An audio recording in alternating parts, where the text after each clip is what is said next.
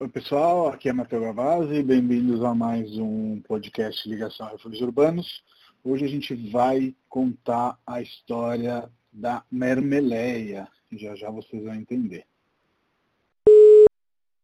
Alô? Alô? Alô? Oi pessoal. Oi, tudo bem? Olá, tudo bem, Matheus? Joia, e vocês? Tudo bem. Tudo certo por aqui. Que bom. Vocês estão no Bom Retiro? Não, a gente, na verdade, é, a gente mora no Guarapiranga, Zona Sul, mas a gente tem a loja na Pompeia, perto de Ah, Perdido. tá. Não sei de onde que eu tirei Bom Retiro. É o antigo apartamento, então. Alguma Na verdade- assim. Pode ser, pa- passamos por inúmeros lugares em São Paulo. A gente morou no centro, na Moca, lá na Granja Viana, e agora a gente está aqui residindo no, no Guarapiranga. Bacana. Vamos começar com cada um de vocês se apresentando, aí eu vou puxando assunto, pode ser? Pode, perfeito. Vou começar eu então. Eu sou o Mauro Concha, eu sou chileno, eu tenho 39 anos e eu estou aqui no Brasil já faz uns 10 anos já. Chegamos juntos. Você chegou em 2009 também? Eu sou de Roma, na, na Itália. Ah, perfeito, exatamente, cheguei em 2010. E você, Thiago? Eu sou o Thiago, tenho 35 anos, eh, sou de São Paulo. O que mais? E moro aqui desde sempre. Morei um tempo com o Mauro em Santiago do Chile, mas eu sinto que o meu lugar é São Paulo mesmo. Bacana. Você é um dos poucos paulistanos que existem nessa cidade, que sempre que eu encontro alguém, conheço alguém novo, é difícil ter alguém 100% paulistano, por incrível que isso pareça. Mas eu queria Ah, eu começar... sou- Pode falar, Mauro. Eu sou 100%, assim, eu, eu adoro São Paulo. Eu sou apaixonado pelo Chile, como eu já te falei, inclusive, nas nossas conversas. Mas São Paulo me dá tudo, né? Então eu é muito difícil se acostumar quando você vai para um lugar menor. Acho que é diferente quando você vai para um lugar que tem a mesma frequência. Mas eu fui para o Chile, fiquei em Santiago, que é uma cidade muito menor que São Paulo. Imagina, Sim. o, o Chile inteiro é São Paulo, né? Sim. Então, eu que era um, um garoto 24 horas, foi, foi difícil me acostumar com uma cidade que às 10 horas da noite estava tudo fechado. É, ia falar isso. Eu, Inclusive ia falar às nove e meia. Acho que você foi generoso. Mas é, você sempre foi apaixonado pelo Chile ou você se apaixonou pelo Chile junto com o Mauro? Contem aí essa história aí que eu acho que tem uma interseção aí entre. É muito, Chile. é muito engraçado. É muito engraçado porque eu não tinha absolutamente nenhuma referência do Chile quando eu fui para lá.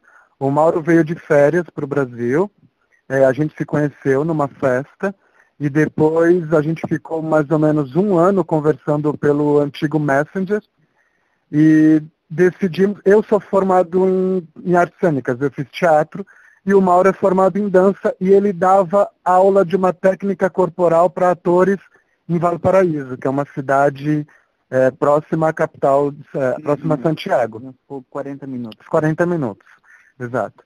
E, e ele me convidou para ir ser aluno livre da- das aulas dele na universidade e acabei indo para lá e me apaixonei pelo país e eu não tinha noção para onde eu estava indo, o que me esperava. E hoje eu conheço o Chile praticamente inteiro, assim, boa parte do sul e uma parte do norte, uma boa parte do norte também. E eu sou completamente apaixonado, assim. Eu conheço alguns países da América Latina, mas o Chile, de fato, é minha paixão.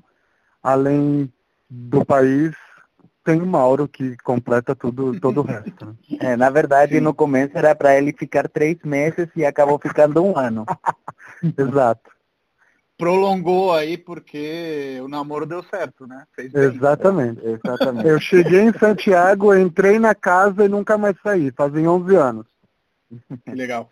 É, a- o, o Chile realmente ele tem essa cara, né? Inclusive é até chamado de Suíça, né, da América Latina. Não sei se esse nome e sobrenome ainda vale, mas enfim, por ser esse lugar mais tudo certinho, né? Tudo bonitinho, mas tem esse outro lado que é esse lado de às nove e meia fecha tudo, né?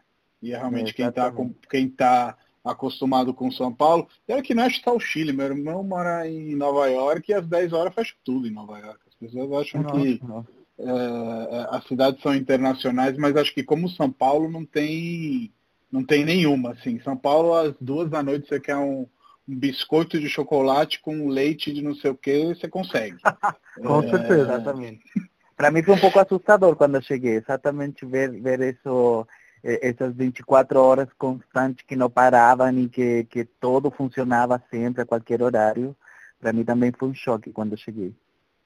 É, e eu acho que para nós que chegamos de fora, né, Mauro, o que é chocante é esse ritmo, né? Porque hoje eu estou acostumado, Sim. inclusive tem um ritmo Sim, maluco, também. etc. Também. Mas lá atrás, quando eu cheguei, eu vi o ritmo das pessoas, eu falei, gente, tipo, se uh -huh. eu não arrumar um, um, um barquinho para entrar nesse rio também, eu vou é. ter que voltar para é. casa. Exatamente, sim. No começo é, é um pouco estressante, dá, dá até medo, assim, mas mas depois, se você. É exatamente isso. Ou você pula e vai com o ritmo, ou você fica atrás. Então, melhor pular, né? Sim, com certeza. E vocês, desde o primeiro momento, né, onde a gente vai falar da Mermelé e dos projetos que vocês têm juntos, mas desde o primeiro momento vejo que aluno-professor, depois empreender juntos, tiveram muito essa coisa de fazer tudo muito junto. Como é isso para vocês? Porque eu já trabalhei com namoradas e, tipo, funciona e não funciona, né? Como que vocês conseguem é. lidar com, com esses ritmos entre vida pessoal e vida profissional? É uma constante, é um constante exercício de não cometer homicídio. Porque Mauro e eu somos absolutamente 24 horas juntos. Hoje a gente se obriga a, de alguma maneira, fazer algo uh, individual não no sentido individualista, mas nos permitirmos sairmos sozinhos com os amigos ou ir sozinho em determinado lugar. Eu, principalmente, sou muito apegado a ele. Então, antes, assim, é, ah, a gente ia no supermercado comprar o suco, eu queria ir com Maura. Então, eu estou muito acostumado a estar 24 horas com ele. Na lo a loja física também deu uma quebra nessa, nesse, nessa relação 24 horas, porque é, acaba que um tem que ficar na produção, porque ainda não temos uma loja com a produção é, juntas. Então a uhum. produção é, é, numa cozinha e a loja é lá na Pompeia. É, então a, a, produção e a loja acabou nos afastando um pouco, porque um tem que ir para a loja e o outro fica na cozinha produzindo. Sim. E você, mas, como você vive? Mas, mas de qualquer maneira sempre foi, foi é, esse relacionamento mais de trabalho foi sempre muito bom, na verdade. Assim, é, eu sou eu sou bem de, de eu sempre estou estou inquieto, né, de, de, de, ideias, de querer criar coisas diferentes, criar coisas novas. E, e na verdade que o Tiago me complementa nessa outra parte, de como poder levar eh, e fazer essas coisas, essas ideias e poder eh, eh, sair do papel e, e, e, virar uma realidade. Então, eu tenho sorte também de que o Thiago também acredita muito no, no, que, no que eu proponho. Então, a gente, antes de chegar na, na, nas geleias, a gente passou por vários empreendimentos antes de começar com as geleias. E todos uhum. esses empreendimentos, na verdade, foram todos a partir de, de, de, acreditar um em outro, se apoiar um em outro e, e, e ir para frente os dois. Então, embora sempre, lógico, tem brigas, tem, tem assuntos de ego, de, de, de um com o outro, mas assim... É sempre em prol do é, melhor, né? É, na verdade que sempre a gente pensou exatamente assim, vamos fazer é, X projeto, tá, mas todas as coisas que acontecem é, e todas as brigas é para melhorar o que a gente tem tanto seja um projeto, uma ideia ou, ou, ou um empreendimento. Bacana. E eu queria exatamente perguntar para vocês sobre isso, porque eu sei que a Mermelé, o Thiago outro dia estava me contando, não é o primeiro empreendimento de vocês. Eu acho muito bacana isso, porque muitas pessoas que procuram a independência através de empresas já querem chegar com o projeto definitivo. E nossa primeira, eh, nosso primeiro empreendimento foi justamente com eh, eh, fazer sucos naturais, a gente tinha, eu trabalhava numa empresa, o Tiago trabalhava em outra, e aí a gente levava sucos naturais para os nossos companheiros de trabalho. E aí foi onde foi o primeiro passo que a gente começou a entender sobre frutas, sobre combinações e, e, e trabalhar em base a, a, frutas e especiarias. Aí depois de, de, de, isso durou mais ou menos uns, uns dois anos mais ou menos.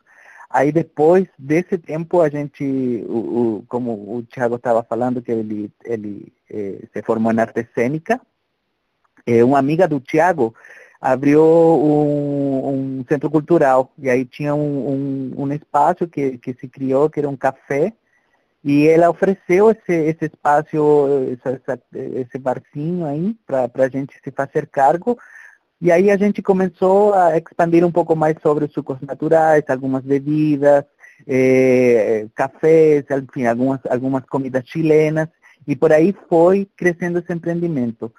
Esse, esse projeto depois, esse, essa, eh, esse espaço cultural depois de um tempo se fechou, e a gente se viu com todas as coisas, com todas, eh, o café, cafeteria, eh, eh, com talheres, enfim, com tudo que tem uma cafeteria, né?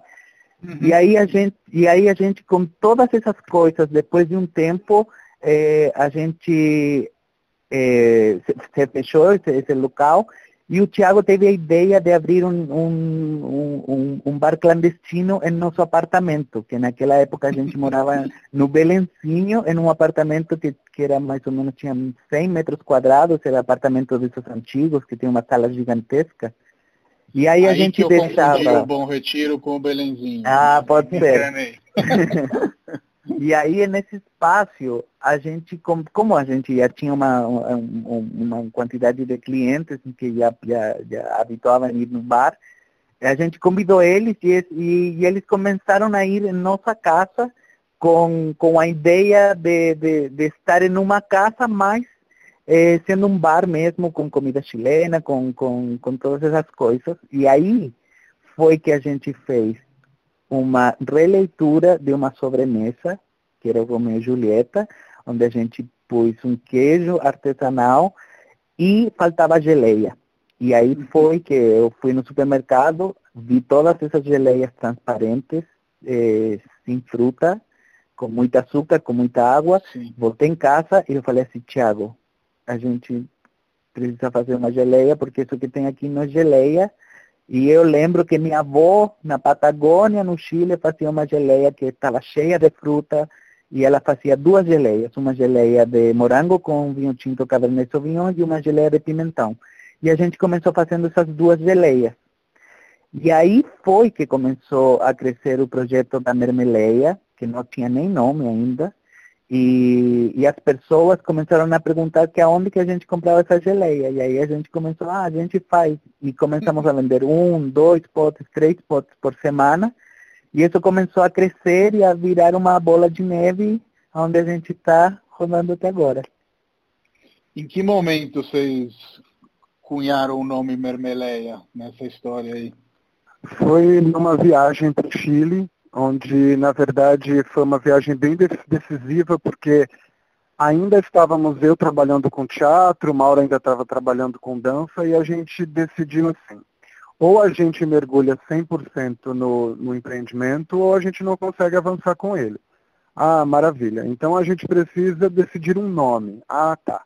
Então esse nome ele precisa traduzir o que somos, ou ele precisa é, ser porta-voz do, do Thiago e do Mauro. Não gosto de falar na terceira pessoa, mas só para você entender. E a gente acabou decidindo que era uma junção de mermelada em espanhol e geleia em português. Que era ah, sempre a nossa, era sempre a nossa luta de, de unir o Chile com o Brasil. Tanto que o Chile é o único país da América Latina, o único país de língua hispana, que fala mermelada e não marmelada. Eu acho que inclusive em italiano é marmela, marmelata. Marmelata, sim, é isso mesmo. Ótimo, adoro esse sotaque, marmelata. adoro. É, é, então, é isso mesmo. E o Chile é um dos únicos que não fala marmelada, ele fala mermelada, então por isso que é mermeleia e não marmeleia. Pô, que bacana. E nessa coisa de juntar Brasil com Chile, É, o Thiago outro dia estava me contando que as primeiras receitas foram receitas da avó, do Mauro, né? Mas depois vocês chegaram em coisas mais abrasileiradas. Como que é hoje o blend aí de geleias que vocês fazem? É, no começo a gente é, começou com esses dois sabores e aí começou a curiosidade de que como a gente já tinha essa experiência de fazer sucos naturais e combinar certas frutas com especiarias ou frutas com bebida alcoólica, aí começou a ideia de, bom, se é possível fazer suco, é possível fazer geleia. E aí começou essa loucura de, de pensar, bom, se eu consigo fazer morango com vinho tinto, eu consigo fazer abacaxi com vinho branco. E aí começou uma loucura de, de, de, de, de criações sem parar. Até um momento que o Tiago me falou, me perguntou se eu conhecia a zona cerealista aqui em São Paulo, né?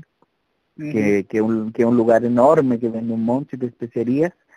E, meu, quando fui lá, eu fiquei louco, porque eu não vi, eu não, eu não, não conseguia enxergar especiarias, eu conseguia enxergar sabores. E eu olhava e eu falava assim, meu Deus, aqui tem milhões de, de, de, de opções de geleia.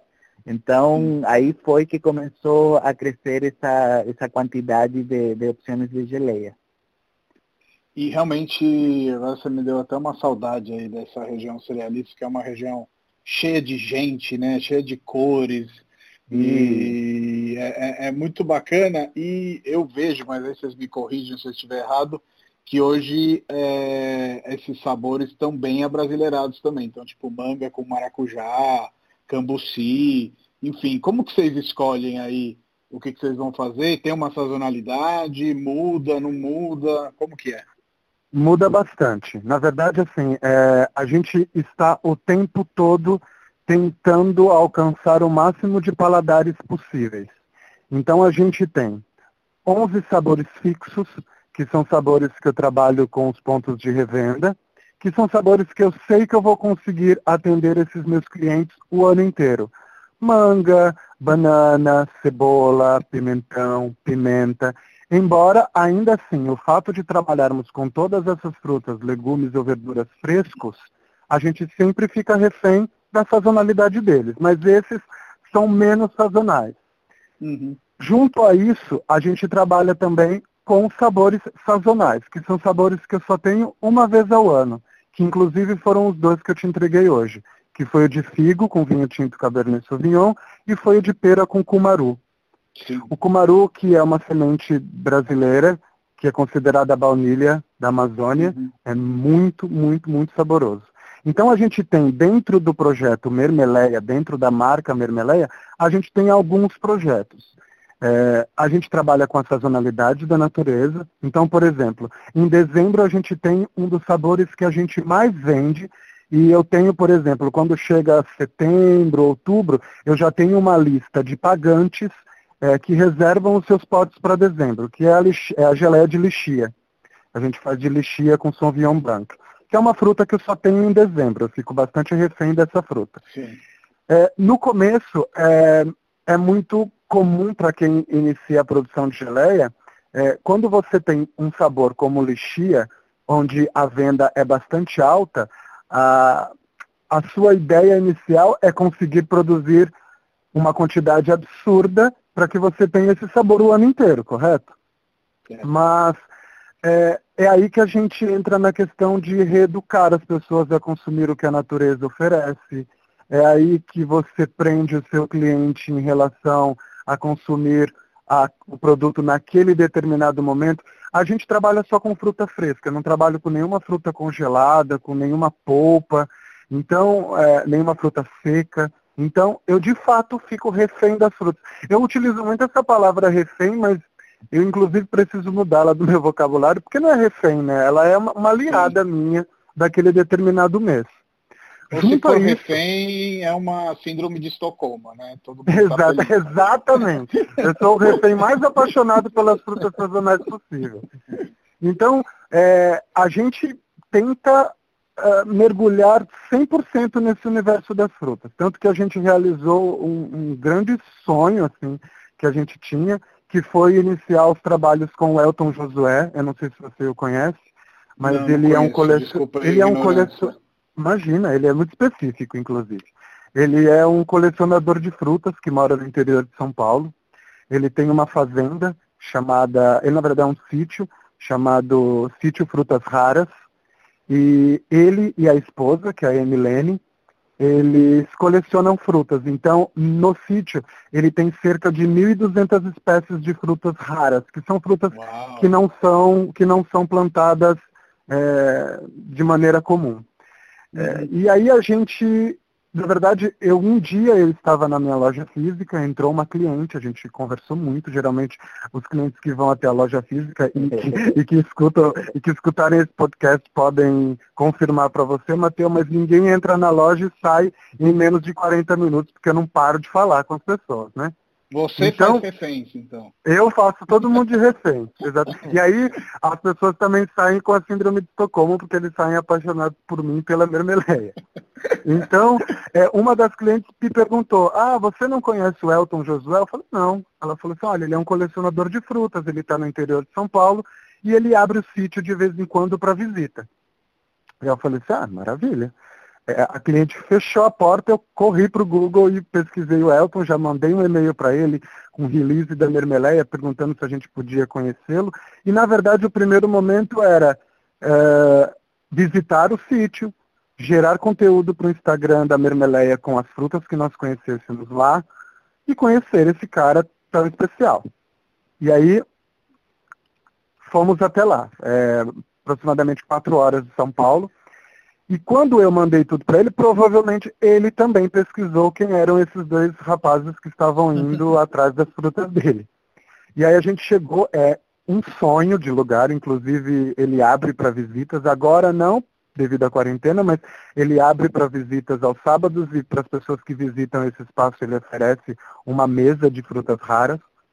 E na primeira visita que nós fizemos, é, a gente conheceu umas 12 frutas, né, Mauro? Uhum uma mais espetacular que a outra diferente, e né? diferente uma da outra e a maneira como Elton apresenta essas frutas, a maneira como Elton apresenta é, a história, a inteligência dele é inclusive bastante assustadora porque é, é, ele é uma enciclopédia das frutas e nesse dia, no final do encontro, ele virou para a gente e falou assim, ah, e os geleieiros não querem iniciar um projeto de trabalhar as geleias a partir das minhas frutas, eu falei, meu Deus.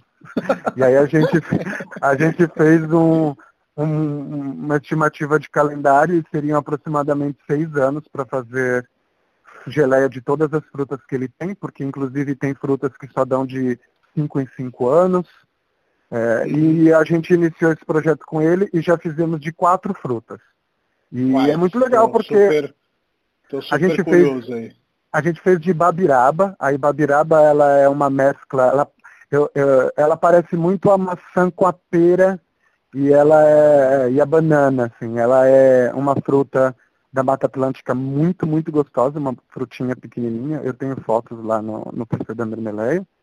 Fizemos de goiaba da Costa Rica, que é uma goiaba que ele trouxe da Costa Rica, que é uma goiaba muito parecida à nossa, mas ela tem uma potência de sabor da goiaba muito forte e no final ela tem um limão que é da própria fruta, não é adicionado por nós na receita. Uhum. Fizemos é, azeitona, de azeitona de Ceilão, que é uma fruta do Sri Lanka, do antigo Ceilão. Ela só é conhecida por azeitona de Ceilão porque a fruta tem o formato da azeitona, mas ela não é da família das olivas. E fizemos uma das mais especiais, que se chama Araticum, que é uma fruta que parece uma jaca com uma manga. E foi muito engraçada essa história, se você me permite contar, mas a gente foi para o sítio e eu cheguei e foi a fruta que eu. Tiveram duas frutas que eu me apaixonei muito. A gente já conheceu, a gente já fez quatro visitas para o Elton e a gente já conheceu em torno de 30, 35 frutas. Uhum. E eu me apaixonei completamente pela amora branca, que é uma, é uma amora rara, muito, muito incrível mas que ainda não tivemos a possibilidade de fazer geleia, porque tinha pouca quantidade. Faremos. Faremos, em breve. e, e o araticum, quando eu cheguei e comecei a comer, eu fiquei enlouquecido pela fruta, comi, comi, comi, É comi, uma comi. fruta muito gostosa. É muito deliciosa.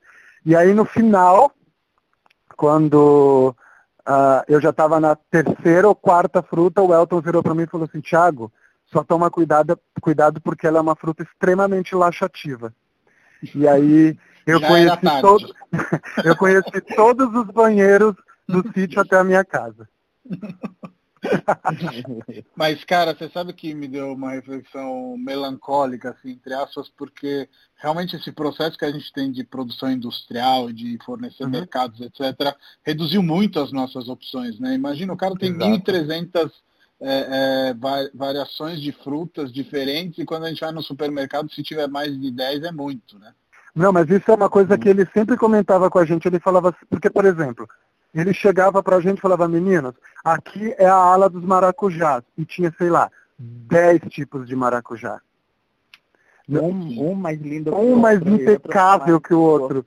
E o sabor diferente, e a fruta de maneiras diversas. E ele falava assim, é uma pena que as pessoas tenham acesso ao maracujá azedo, que é o mais comum, e pouquíssimas pessoas têm acesso ao maracujá doce, que é uma fruta Sim. que, é, para mim, é comum, mas que muita gente nunca consumiu, né? Total, total. E, e incrível essa história, inclusive quero me enfiar aí numa próxima viagem que vocês vão Nossa, você visitar o Elton. maluco. O Elton é Quero- uma pessoa única. O mundo precisa conhecer o Elton Josué. Uhum. Com certeza, com certeza. Achei incrível e hoje são poucos os agricultores, né, que, que conseguem ter esse nível de paixão e dedicação, porque, Lindo. de novo, o que você falou da Mora Branca, provavelmente ele não vende isso, né? Deve ser paixão mesmo e Ele não é vende mudas. produções. Ele Vende vende mudas de algumas delas. A gente trouxe três para casa. É, e essas mudas são possíveis, mas não numa quantidade que me permita produzir, né? Mas só de ter um pouquinho do sítio do Elton ali dentro de casa já é muito uma pra gente. especial, né? É, demais. E, pessoal, eu de vez em quando eu faço umas geleias em casa, até porque, como você falou, a marmelada é algo que faz parte da cultura italiana, especialmente no pós-guerra, né? Um pouco de pão Uhum. e geleia e você dava o lanche para as crianças, né? Perfeito. É, e eu queria saber de vocês qual que é o método de produção de vocês, porque como, quando eu faço em casa, eu faço muito simplesmente panela, açúcar, fruta e pouco mais nada. Como que vocês produzem? A gente faz é, uma produção, é, normalmente a produção que você está falando é normalmente uma produção mais caseira, né? Que, que tem uma tem uma validade um pouquinho menor, que ela chega pro, provavelmente até três meses na Uhum. geladeira. Na- A gente trabalha de uma forma diferente para criar eh, geleias para prateleira. Então, eh, a gente trabalha da seguinte maneira, a gente faz o, o, o corte da fruta, ela fica uns 30 minutos no primeiro momento de, de, de cozimento, aí depois a gente adiciona açúcar, nivela o, o pH da fruta, eh, porque é importante também nivelar o pH para que ela não fique tão aceda e para que ela também eh, se encontre com o açúcar, com a pectina, que a pectina é, um, é uma substância que se encontra eh, tanto em, em, em todas as frutas. E, e a gente trabalha também com pectina, que, que muitas frutas às vezes elas carecem de, de uma quantidade adequada de pectina, que é praticamente o que vai criar o gel que, que, que, que, que tem uma geleia, né? Uhum. Então, a gente trabalha dessa maneira. E a gente tenta padronizar também absolutamente todas as geleias, né? Para não ter também eh, na prateleira um dia uma geleia de, um, de, um, de uma cor diferente a, no mês seguinte. Ou a mesma coisa com a textura eh, e com todas essas coisas que, que, que, que, que você vai vendo numa geleia. Né? Então, a gente tenta padronizar, tenta equilibrar todos os sabores para que tudo fique de forma extremamente artesanal, mas que também tenha uma padronização. Sim. E vocês comentaram um pouco da loja física, etc., mas eu imagino que inicialmente a história dos amigos pedindo depois dos jantares é, é, as geleias tenha sido o processo digital, né? Foi com o Instagram que a história começou ou foi por outros lados? A gente teve o Instagram como, como ferramenta principal, o Instagram e o Facebook, mas a gente teve algumas ajudas. Inclusive, a gente só chegou até você graças a, a Bruna e o Felipe do Experimento São Paulo, Sim. que foi a ponte entre nós, entre nós, que são amigos muito uhum. próximos, amigos muito queridos e que também possuem um projeto muito especial. Mas no começo da Mermeleia, a gente, na verdade, o começo eu, eu nunca tive vergonha de infernizar os amigos para que eles pudessem comprar e divulgar o nosso produto. E foi assim para todos os empreendimentos que nós tivemos. Logo que nós iniciamos, é, a gente teve a ajuda de duas pessoas que foram muito especiais, que foi a Yukari, que é uma pessoa que produz bolos, e na época ela, ela perguntou da possibilidade de fazermos uma parceria onde era Dia das Mães e ela entregaria junto com o bolo do Dia das Mães uma, uma mini geleia, o que difundiu bastante o nosso trabalho, porque ela tinha naquela época uma quantidade grande de seguidores. E é, também foi quando a gente entrou no universo das noivas, que são as lembrancinhas, que é a nossa maior entrada financeira na empresa ainda hoje. A gente conheceu a Flávia Queiroz, que ela tem um perfil chamado Noiva Ansiosa no, no Instagram. Na uhum. época, é, na verdade, a Flávia ela criou esse perfil pro casamento dela, onde ela ia é, buscando referências para casamentos. E eu lembro que na época o Mauro cuidava do Instagram e eu cuidava do Facebook. E eu lembro que me ligou, um, um, recebi uma chamada da Flávia Queiroz e ela me dizia, meninos, eu gostaria de saber se vocês é, não queriam fazer uma troca de é, eu precisaria de uma quantidade mínima de geleias para o meu chá de cozinha e eu divulgaria o trabalho de vocês para as pessoas que seguem o meu perfil. E eu não tinha noção quem era a Flávia Queiroz, e muito menos o Noiva Ansiosa. Eu respondi assim, claro, eu vou entrar em contato com o setor responsável e assim que possível eu te dou uma resposta. E o setor responsável era o Mauro. E aí quando o Mauro entrou em casa, eu falei, meu, ligou uma Flávia Queiroz, ela falou isso, isso, isso, ele falou, pelo amor de Deus, responde para ela agora. Aí eu falei ah, tá bem. Aí liguei, Flávia, olha, pode vir buscar a hora que você precisar. É, o noivo dela foi buscar. E depois que a Flávia publicou uma única vez, a gente fechou com noivas de São Paulo, Rio de Janeiro, Espírito Santo, Brasil inteiro e a gente é Uau. é muito amigo dela até hoje. A gente ainda participa do guia dela de fornecedores para casamento, que é onde a gente oferece esse serviço de geleia como lembrancinha, onde a noiva ou o noivo escolhe uma fruta e o, o, o, outro ou outra do casal escolhe uma bebida alcoólica ou uma especiaria. Eles criam sua própria geleia e dão de lembrancinha para os convidados no casamento. Muito e aí a gente utiliza esse método de venda até hoje.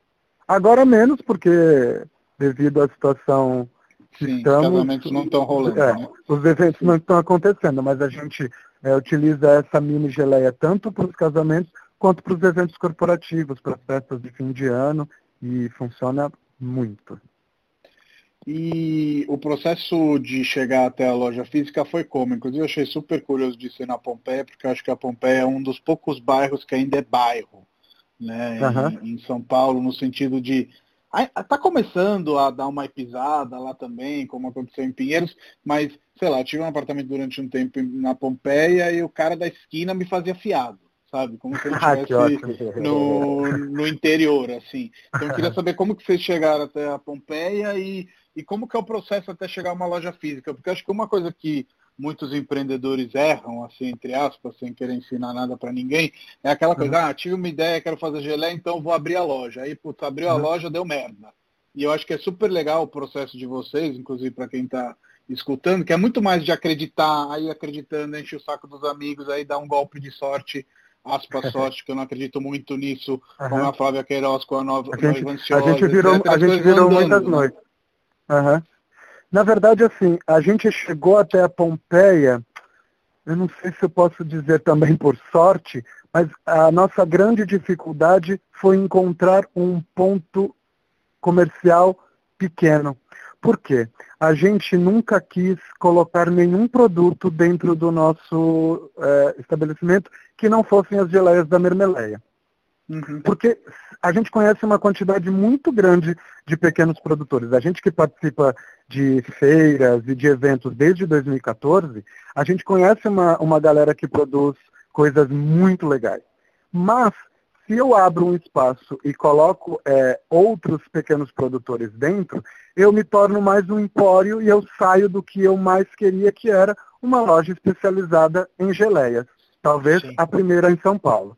É, mas na verdade eu sempre falo, né, que, que mais que, que a gente achar a, a, a loja e o lugar onde a gente se encontrou, ela nos, nos encontrou, na verdade, uhum. porque a gente já estava procurando há muito tempo um lugar eh, de, de, de, de, olhar o lugar e a gente se apaixonar pelo lugar, mas a gente não tinha achado certamente o lugar. O, eh, a gente já tinha falado com o imobiliário, o imobiliário ia mostrar certos lugares, e, e coincidentemente muitas das vendas eh, que a gente fazia de forma de, através do e-commerce eh, eram muitos clientes eh, da, da, da, da parte da Pompeia mesmo.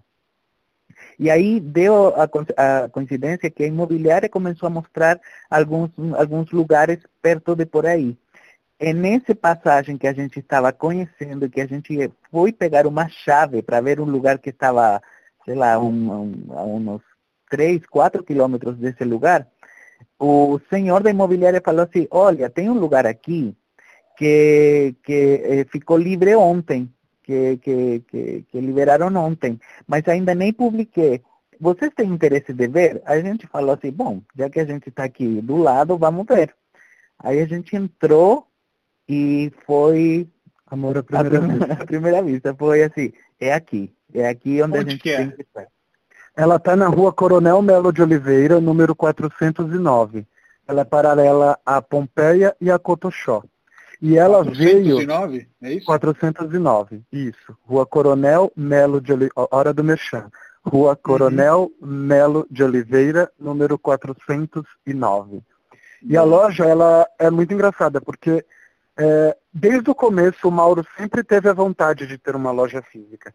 E eu sempre fui muito contra porque eu achava que ainda não era o momento, que a gente precisava criar uma história, criar um público para abrir esse lugar só de geleias, para que a gente sustentasse esse lugar só com geleia.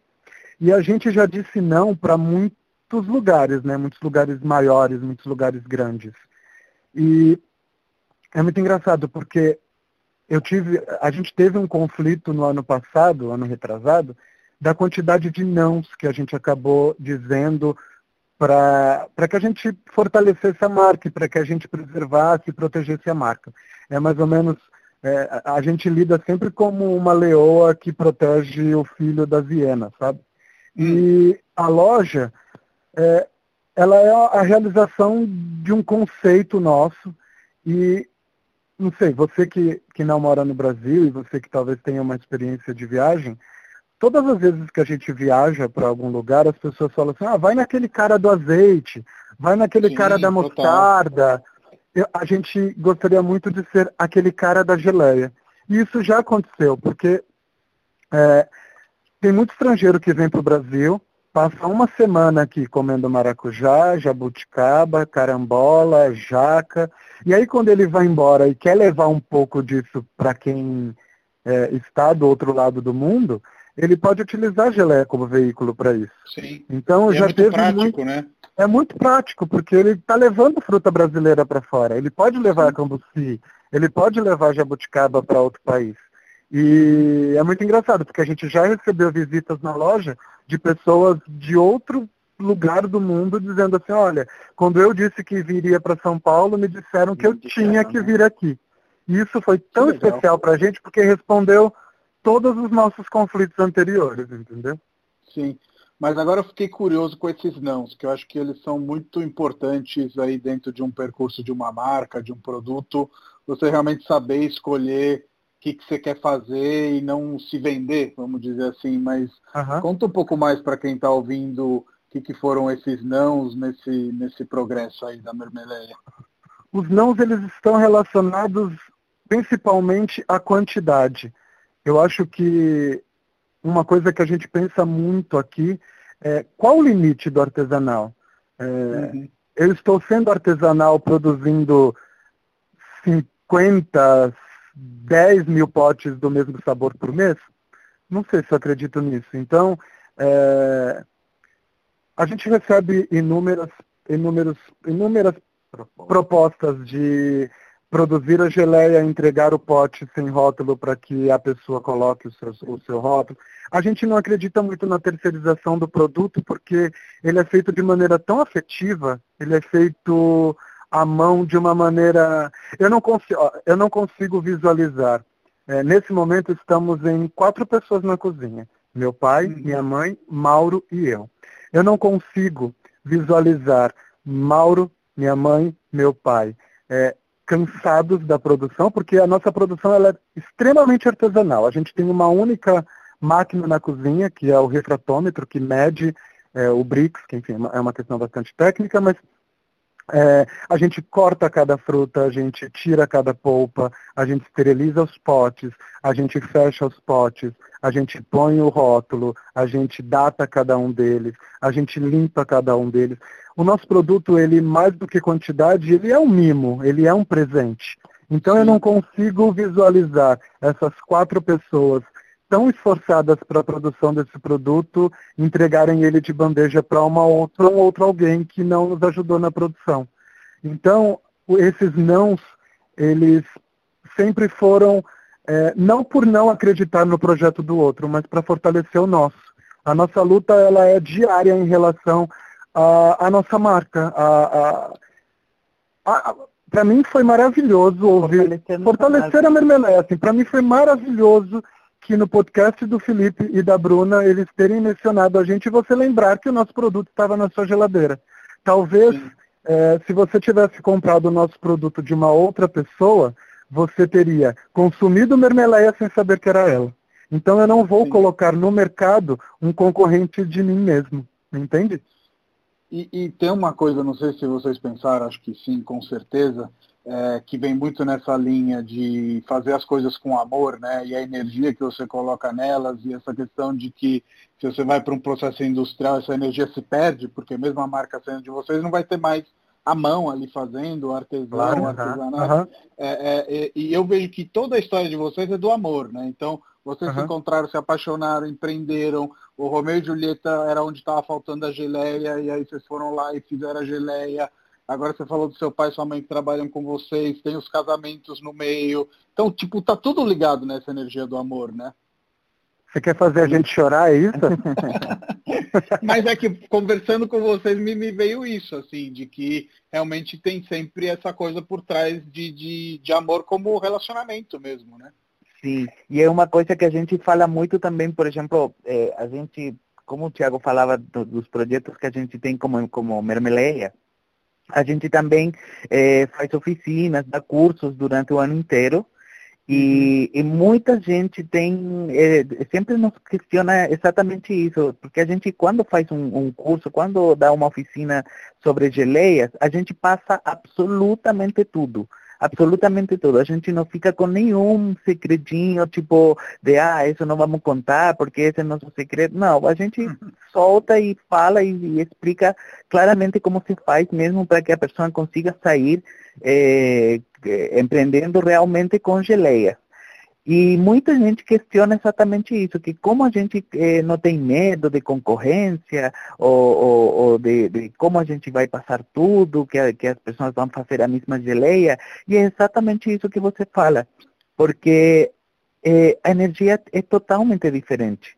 Eu uhum. posso te passar a receita de, de, de, do começo até o fim, mas tua mão vai ter outro sabor, tua energia, onde você vai fazer, com quem vai fazer, é, é, tua vontade, se, se, tua vontade vai ser de querer vender e virar, virar um louco, de, de, querer ter dinheiro, ou, ou, ou, se você realmente está fazendo por amor, são energias totalmente diferentes. Por isso, para nós também é muito importante estar super disponíveis, estar com muito carinho para poder entrar eh, na cozinha e preparar as coisas e lavar as frutas.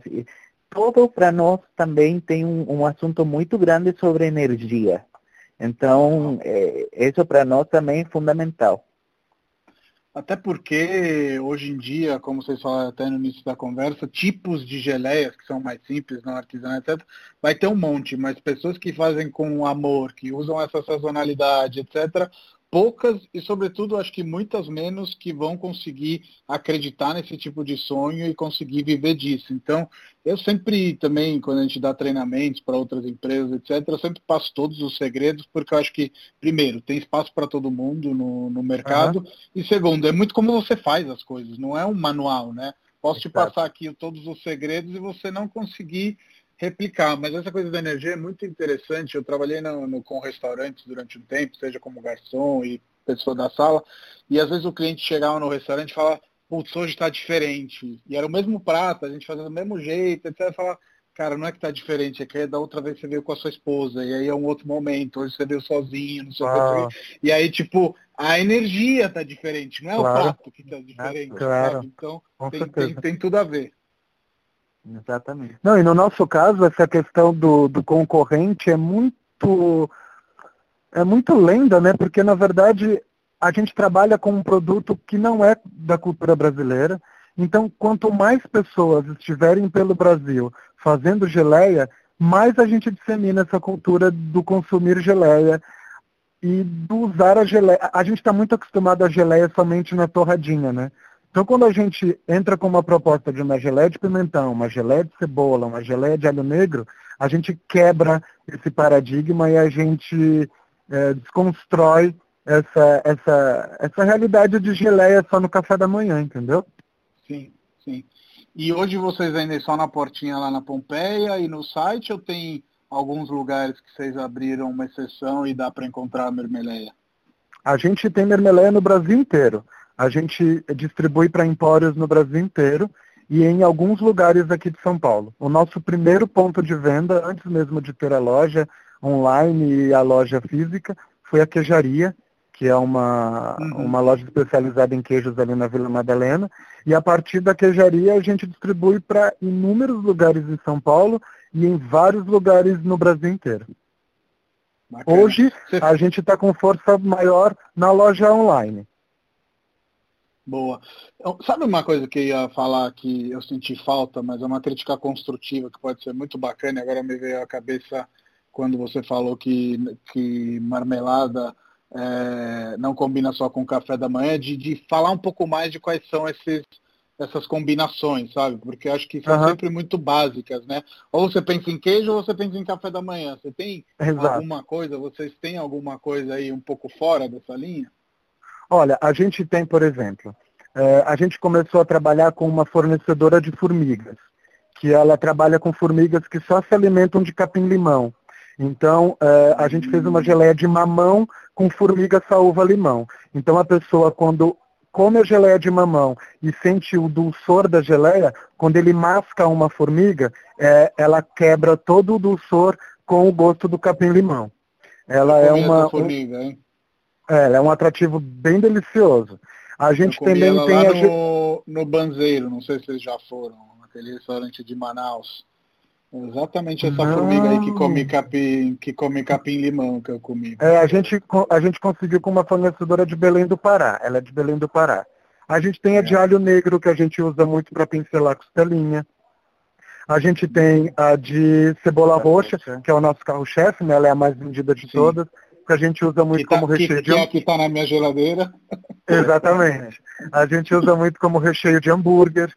A gente produziu agora... A gente tem uh, um outro projeto, só para te falar desses sabores desconstruídos, a gente tem um outro projeto que se chama Rota da Geleia, que é um projeto onde a gente viaja por alguns países em busca de pequenos produtores de geleia, troca figurinha com essas pessoas de como eles produzem, de que maneira eles é, publicam os produtos deles. E geralmente quando a gente viaja, a gente traz algumas especiarias. A gente foi para o deserto do Atacama, trouxemos rica rica, que é um arbusto que nasce dentro do deserto. É, agora, da última, da última vez que fomos ao Chile, a gente trouxe merquém, que é uma pimenta que ainda é produzida pelos índios mapuches. É, e a gente fez uma geleia de tomate com merquém, que tem tido uma saída muito positiva. Então o que a gente faz é, geralmente quando a gente viaja, a gente tenta trazer um pouco da viagem para dentro dos potes, ou com alguma especiaria, ou com alguma bebida regional. Fruta é mais difícil trazer, né? A gente conheceu algumas frutas que nascem dentro de cactos no, no deserto do Atacama, foi apaixonante, mas é muito difícil trazer frutas de outro lugar. Então, tudo isso para falar que geralmente esses sabores que você me pede uma harmonização um pouco mais elaborada, a gente tenta uma hora ou outra indicar algumas coisas ali, mas eu sei que talvez seja um, um, um, trabalho um pouco mais aprofundado, porque às vezes a pessoa se interessa por aquele produto, mas ela não sabe com o que vai usar.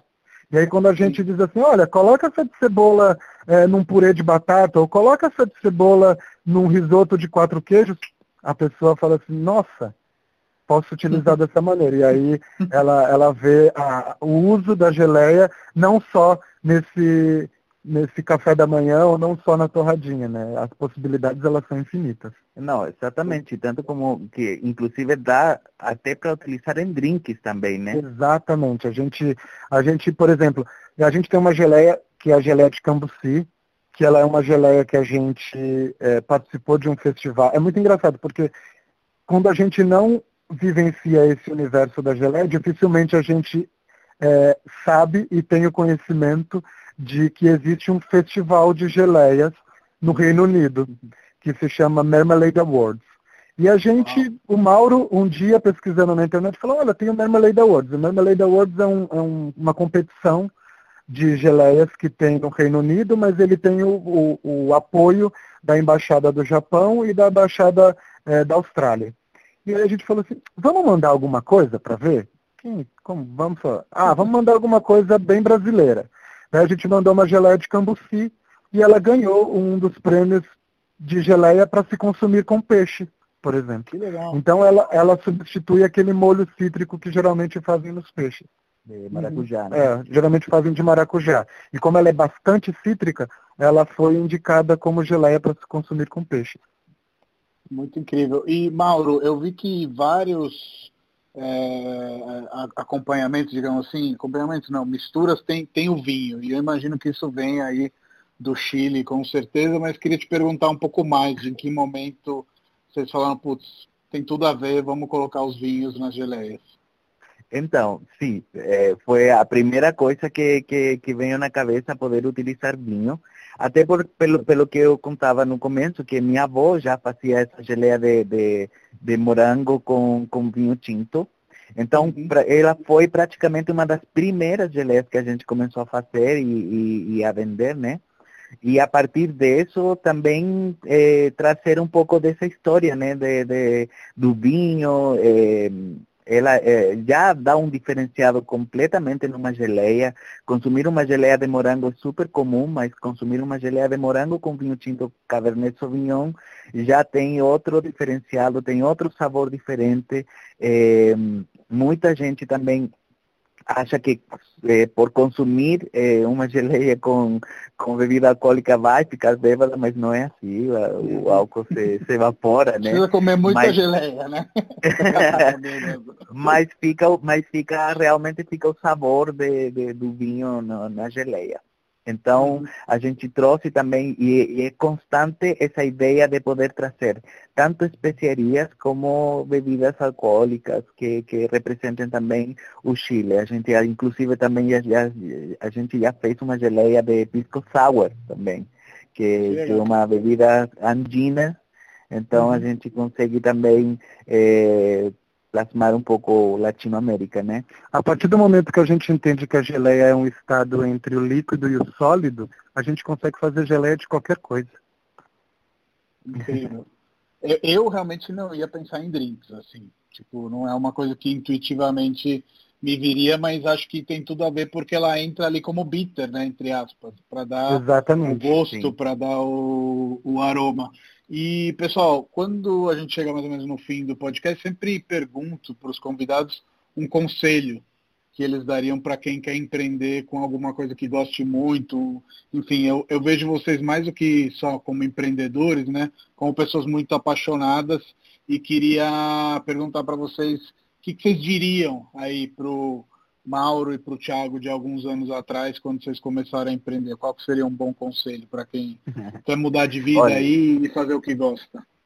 Olha, é, meu maior conselho que eu posso dar e é porque eu já vivi muito isso e hoje em dia, como você fala, eu olho para trás e até me emociono muito pensando nisso, é, é resistir, muito, resista, porque realmente, tipo, quando a gente começou, a gente não tinha nem carro, a gente saía para entregar geleias é, de metrô, carregadíssimo de, de potes, é, embaixo da chuva, eh, antigamente nos, nossos potes tinham eh, papel craft escrito com, com o nome da geleia no papel craft, então não podia cair nenhuma gota de água que desmanchava absolutamente Sim. tudo.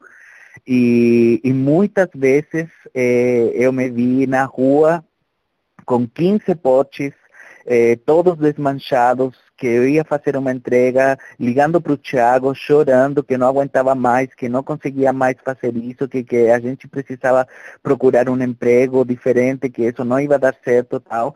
E, e eu lembro muito bem eh, essa, essa, eh, a palavra resistência, tanto de, de do Thiago para mim, como quando acontecia essas coisas com o Thiago, de eu falar para ele, vamos lá, resiste, aguenta, vamos um pouco mais que a gente vai conseguir, que a gente vai chegar lá, a gente vai ter nosso carro e, e a gente vai crescer com isso, mas acreditando a gente vai chegar eh, no que a gente quer realmente. Então, minha palavra é resistência totalmente. Muito bom. E você, Thiago? Eu, é, eu acredito que ou se está 100% ou não se está. Eu sei que é um pouco radical, mas ou você mergulha, ou você vai ficar no raso sempre. E não tenha medo de dizer não. É, eu, particularmente, tenho facilidade no dizer não, mas eu sei que não é algo fácil. Mas não tenha medo de dizer não e não tenha medo de proteger o que é seu. Porque o que é seu sempre vai ser genuíno, entendeu? Com certeza. E acho que isso para quem está começando é muito importante, porque às vezes é, a pessoa quer colocar os pés em vários lugares, etc. E o meu caso também foi um caso que, quando eu comecei com a corretagem, certo ponto eu falei, putz, ou me dedico 100%, ou não vai rolar. Então eu não acho Exato. radical, acho que realmente é muito por aí. E a questão dos nãos também, eu acho que é um pouco cultural nosso, assim, entre aspas, né, de achar que o não é uma coisa mal educada. Mas eu não Exato. vejo nada de mal no não, na verdade. Eu acho que o não faz parte das possibilidades, né? Faz parte, não, não e, vai, e, vai, chegar uma hora que você também não vai sofrer com esses não. Eu já estou acostumado que na Mermelé o Mauro sempre vai ser o fofo e eu sempre vou ser o demônio, então tudo bem. Seguir o Pessoal, também. Seguir, é, é, o, o, o certo é seguir a intuição e a tua intuição sempre vai levar para o melhor de você. Muito bacana. Queria não só agradecer vocês por ter participado, como também renovar o convite que eu já fiz fora do podcast para a gente aumentar o jantar com o pessoal do Experimente ECP, com a Bruna e com o Felipe, para vocês também participarem, Oba. que eu acho que já nasceu uma amizade aí, como a gente estava falando com o Thiago outro dia, e estou uhum. ansioso para conhecer vocês pessoalmente. Com certeza. Assim como o Felipe, eu também cobro convites, tá? Por favor. Então, para terminar, querem deixar os, os contatos aí da Mermeleia, site, Instagram, enfim, o que vocês acharem claro. melhor. Então, antes, antes de, de Tiago te passar os, os contatos e, e todos os nossos endereços, é, é, eu queria te agradecer pelo convite, realmente, tipo, para nós é muito bom é, poder participar. Então ficamos super felizes também. Foi um prazer demais, de verdade. Ah, eu também, antes de, de, de, passar também os contatos, eu queria te agradecer também pelo convite e agradecer a Mari, tua esposa, por ter indicado a gente para esse podcast também. Legal, bacana. Tá bom? E para quem quiser conhecer um pouco mais do nosso trabalho, pode acessar o Instagram, procurando Mermeleia. É, e no momento as nossas vendas, e para quem quer conhecer o nosso produto, estão somente sendo realizadas via loja online, que é www.mermeleia.com.br. Vamos só esclarecer se no momento a gente está gravando dia 24 do 4, a gente está na quarentena. Então, se eventualmente você estiver ouvindo fora da quarentena, provavelmente você já vai poder passar lá e na Pompeia também comprar pessoalmente. Muito obrigado, Exatamente. pessoal. Obrigado, obrigado você, você. Matheus. Um abração. Tchau, tchau. Outro grande. Um tchau, tchau. tchau, tchau.